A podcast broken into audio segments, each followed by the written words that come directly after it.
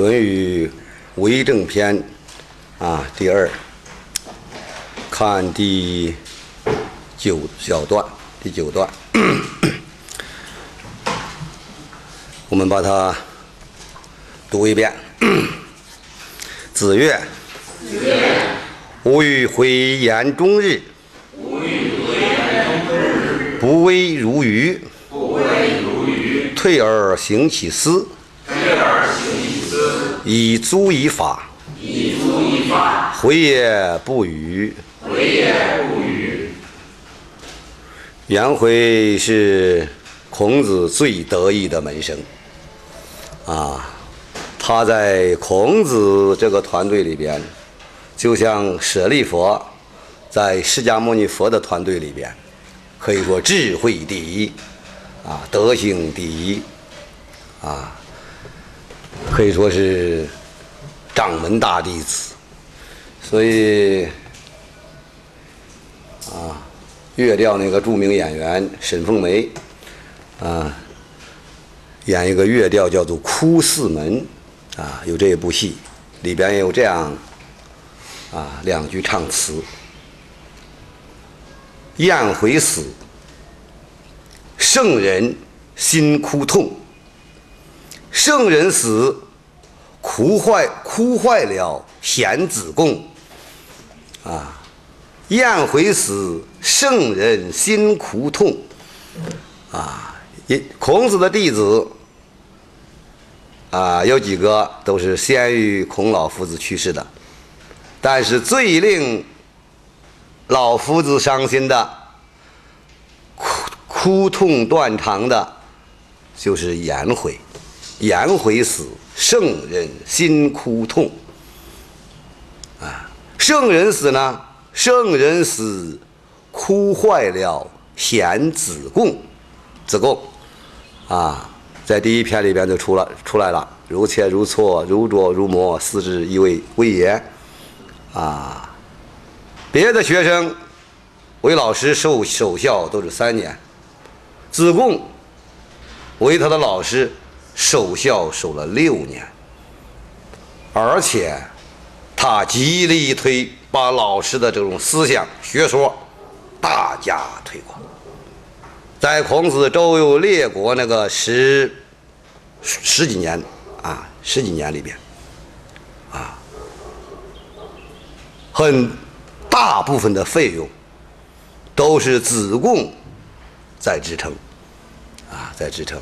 因为子贡业余时间的经商，用现在来说是儒商，嗯，很有财富。这里边这小段话可以说是孔子对颜回的一个赞叹和评价。他说：“吾欲回言终日，我整天给颜回。”讲学，啊，也可以说我一整天从早到到晚呢，和颜回啊在一块儿交谈、交流、沟通，不为如鱼，不为，也就是说颜回懦懦弱弱的啊，你说是不是？是啊，点头，从来不发表自己的意见。也不会和老师，啊，在一块儿辩论，好像很愚笨一样，不为如愚，好像很愚笨一样。退而行其思，等他退一下之后，啊，我不和他交谈了，他回去了，和同学们在一起，我观察他呀。私下同别人在一块儿讨论、交谈，也足以能够把我所教他的知识充分的发挥。看来颜回这个人呐，也不是愚笨的人。这段。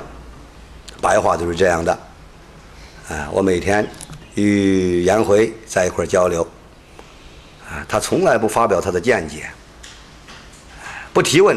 啊，不提问问题，提不出来不同的看法，不违不违背老师的吧，啊，好像很愚笨一样，但是等他回去以后，哎，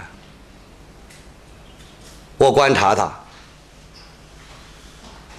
和其他人交谈交流、沟通的时候，呃，私下和其他人交流沟通的时候，他能够把我给他讲那些道理充分发挥。看来颜回这个人不是愚笨的人，回也不语。这一段话是在说。颜回这个人是一个真正能够领悟老师所讲的道理，而且能够把老师的道理发挥出来的这样一个人，而且他是一个大智若愚、大巧若拙的人。嗯，看来好像很愚笨啊。也就像两个人在一块儿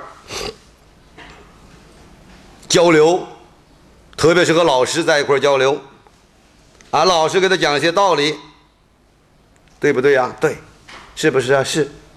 你有什么不同的看法？没有。一般的这样人，老是烦烦这样的人呢。当仁不让于师啊！你和老师在交流，我认为不对。怎么怎么一二三怎么怎么不对？怎么不对？完了，老师呢，在通过和老师在一块辩论，哎，找出真理。常规一般是这样的。杨辉不是在和老师交流沟通的时候，老师给他讲道理的时候，从来没有提出过和老师不同的意见。所以孔子认为这个人有点愚笨，有点愚笨。但是私下去观察他呢，啊。这个“醒”在这个“退而行其思”，这个“醒”有查看的意思。我查看他在背后私下和其他同学在一块儿研讨学问的时候，他是很能够把我给他讲这些道理充分发挥的。回也不语，这说明了什么道理？当着老师的面也提不出来不同的意见。但是在背后，又足以把老师所讲的道理啊做一个充分的发挥。这里边有两个问题：第一，颜回是一个真正踏实做学问的人，踏实做学问的，在老师给他讲这些道理的时候，他都能够印到心海里。第二，孔子讲的没有错，没错的地方。啊，没错的地方。如果真正有错的地方，像颜回这样的人，厚重的人，正直的人，他绝对会提出不同意见。他是这样。第十小段，子曰：“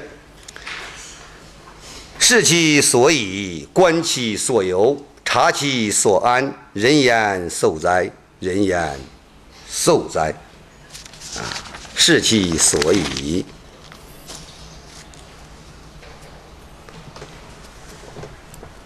这段话是观人的方法，观也是观人之法。所以孔子的《论语》里边有很多啊看相之法。在《学而篇》里边啊有一句话叫做“巧言令色，鲜矣仁”，啊，那就是观察人的方法。巧言令色的人呢，很少具足仁德，而这个地方，